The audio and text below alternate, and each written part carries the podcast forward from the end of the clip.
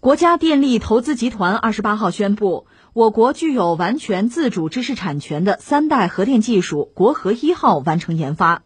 国核一号是我国十六个重大科技专项之一，代表着当今世界三代核电技术的先进水平，是我国核电技术研发和产业创新的最新成果。国核一号是我国在引进、消化、吸收国际先进三代核电技术的基础上，依托国家大型先进压水堆核电站重大专项开发的具有自主知识产权的大型先进核电型号，具有安全系数高、经济性能好、创新成果多等特点。这个当然是非常令人瞩目的成就了。呃，国核一号出来之后呢，它和华龙一号，他们俩应该算是并列关系吧。至此呢，中国算是两手满满的哈，手里有两款三代的核电技术，一个是国核一号，一个是华龙一号。当然，华龙一号出来要早一些，我们相对要熟一些吧。这都是我们有自主知识产权的，算是呃吸收了国际先进核电技术，在那个基础之上呢，我们开发的。华龙一号研发它的是中国核动力研究设计院，一个就现在公开叫九零九基地吧，深山里边搞的吧。而且当时研发人员是创造性的提了一个幺七七堆芯儿，这个就区别于国外通用的所谓幺五七组堆芯儿吧，是在那个基础之上，就是每边增加五组元件这样一个设计，这是华龙一号的特点吧，这也是它和国外技术很大的一个区别了。那这样做的原因是什么呢？堆芯换料周期由通常的十二个月可以延长到十八个月，电厂的可利用率提高到百分之九十以上。而且因为它出来的比较早吧，所以落地也比较早。一个是二零一五年五月，呃，华龙一号全球首堆呢是在福清就开始做，然后二零一五年八月，巴基斯坦的卡拉奇，这是华龙一号这个海外项目开工建设。二零一九年十月呢，漳州核电又开启批量化建设，而且我们知道，呃，中国和法国一起就投标嘛，中标呃英国的那个核电项目。而且英国核电下一步发展说有可能选择中国的华龙一号，这当时我们达成的协议。只不过，因为国际政治这个东西啊变化会很大，英国核电本身何去何从恐怕也说不太清楚。但是使用华龙一号确实是一个选项。实际上，华龙一号和国和一号应该是一个竞争关系。当然说，我们希望它是一个互为补充的良性竞争的关系吧。国和一号也有自己的优势。我查了一下，它这个核电机组设计寿命居然是六十年，发生严重故障的概率相比二代核电机组呢降低一百倍。它单台机组的年发电量可以满足超过两千二百万居民，而且它每年减少二氧化碳这个温室气体的排放超过九百万吨。这些数据都相当诱人，因为前不久我们刚刚聊嘛，中国政府有一个规划或者也是一个承诺了，就碳中和。我们当时确定的是二零六零这个时间节点，就零排放啊。但我们知道，目前我们从这个能源结构上讲，实际上使用化石燃料是大头，能占到百分之八十，而且百分之五十五还是煤。那你说在碳排放上要有一个极大的改变的话？那么意味着需要多管齐下吧，各种方法手段都要用上，其中包括使用核电。其实像清洁能源呢，新能源，这是人类未来能源发展的一个主要方向吧。而核电，其实只要它的安全性能够得到保障的话，核电本身还是非常值得关注，或者说是很重要的一个选项。所以我们一般认为，如果中国有二零六零这个碳中和的目标的话。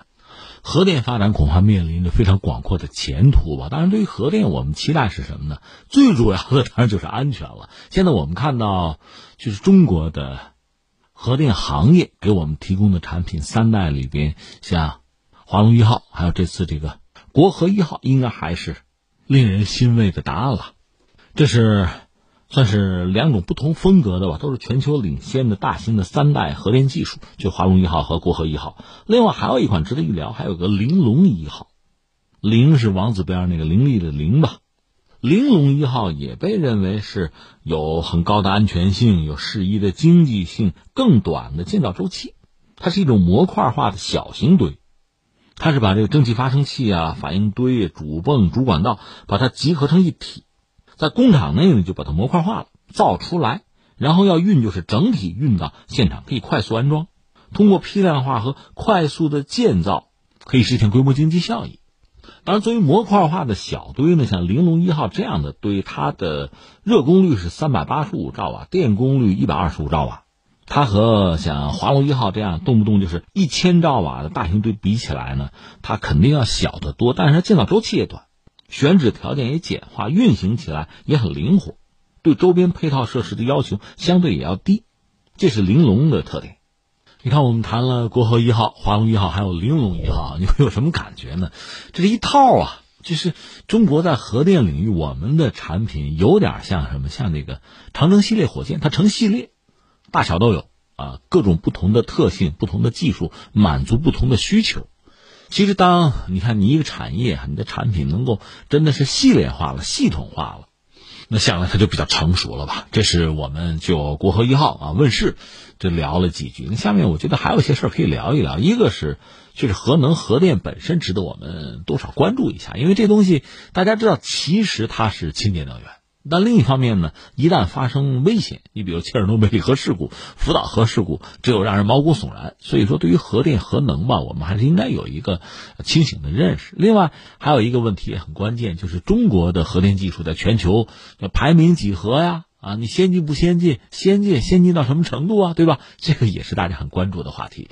呃，所以刚才我们就是就事论事之后，还有这么两个话题，简单扯一下吧。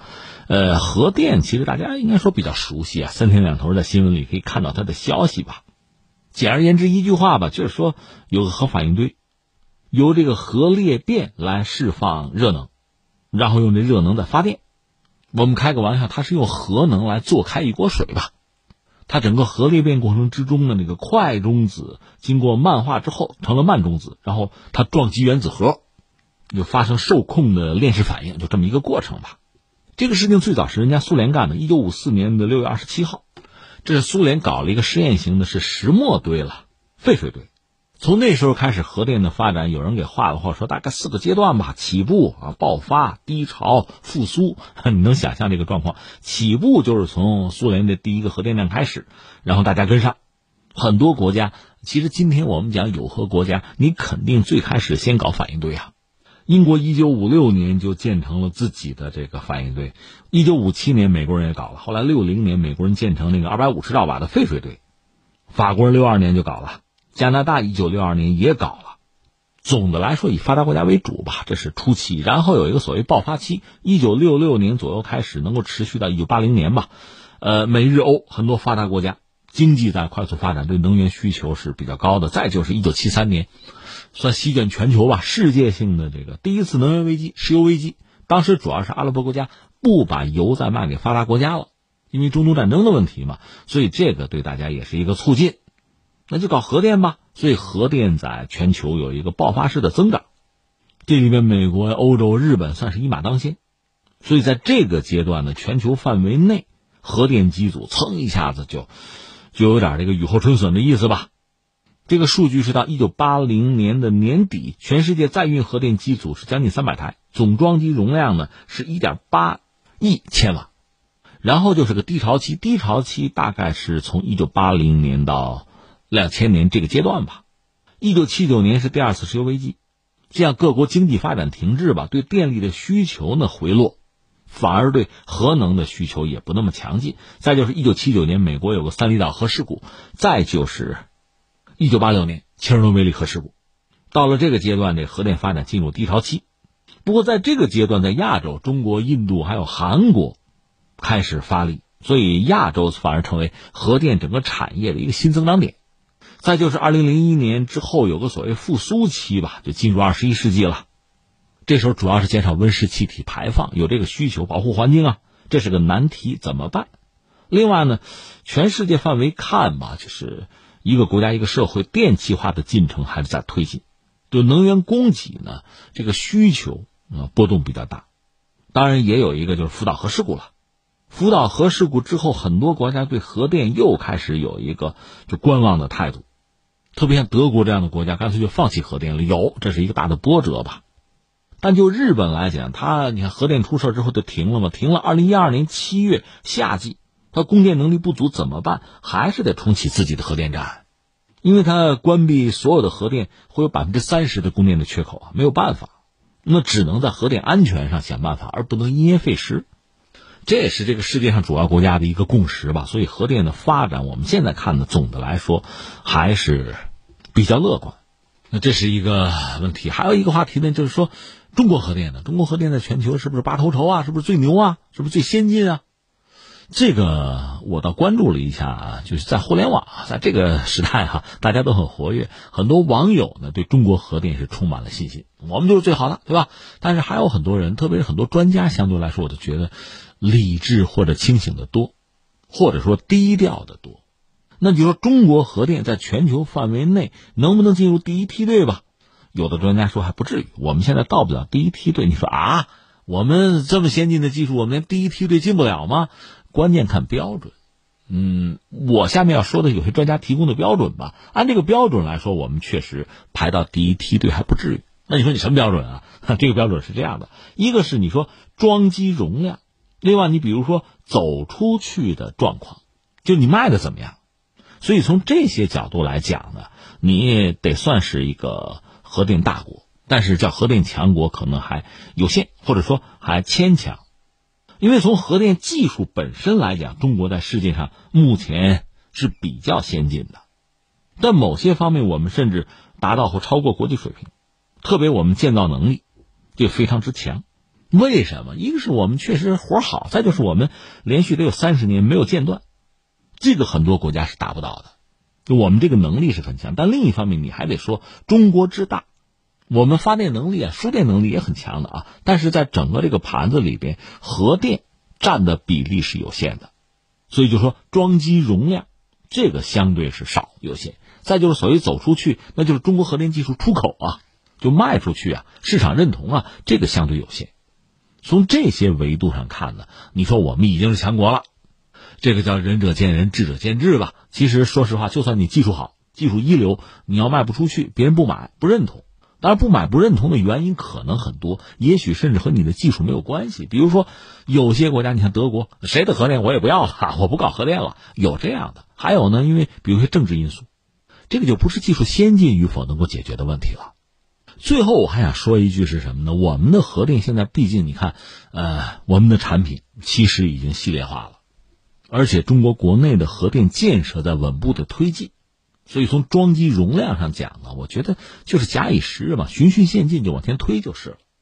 对我们来讲，核电确实是一个重要的选项。刚才我们讲了，二零六零年如果碳中和真的是一个目标的话啊，要达成这个目标，核电恐怕我们必须要做。这是中国啊，翻回来我们不说中国，说整个世界，其实也面对环境问题的困扰，也有一个节能减排的问题。所以，对整个地球、对全体人类来说呢，核电其实也真的是一个选择。关键是能不能解决安全问题。你要想解决安全问题呢，一个是技术，一个建设、运营、管理，无外乎就是这个东西嘛。我们就说法国，法国核电确实那是核电大国，也是核电强国，全球百分之六七十嘛靠核电，人家也没有出事那就是管理的好嘛。顺便说一句，今天我们节目要关注阿塞拜疆和亚美尼亚之间的战争啊，亚美尼亚它是有核电的。它一个核电站解决全国百分之四十的供电啊，它国家小嘛，所以它出事儿就麻烦。总之，我想说，全球范围内也是环境问题的困扰吧，核电也是一个选项。既然如此，中国核电技术你就稳步往前推，相信会有非常光明的前景。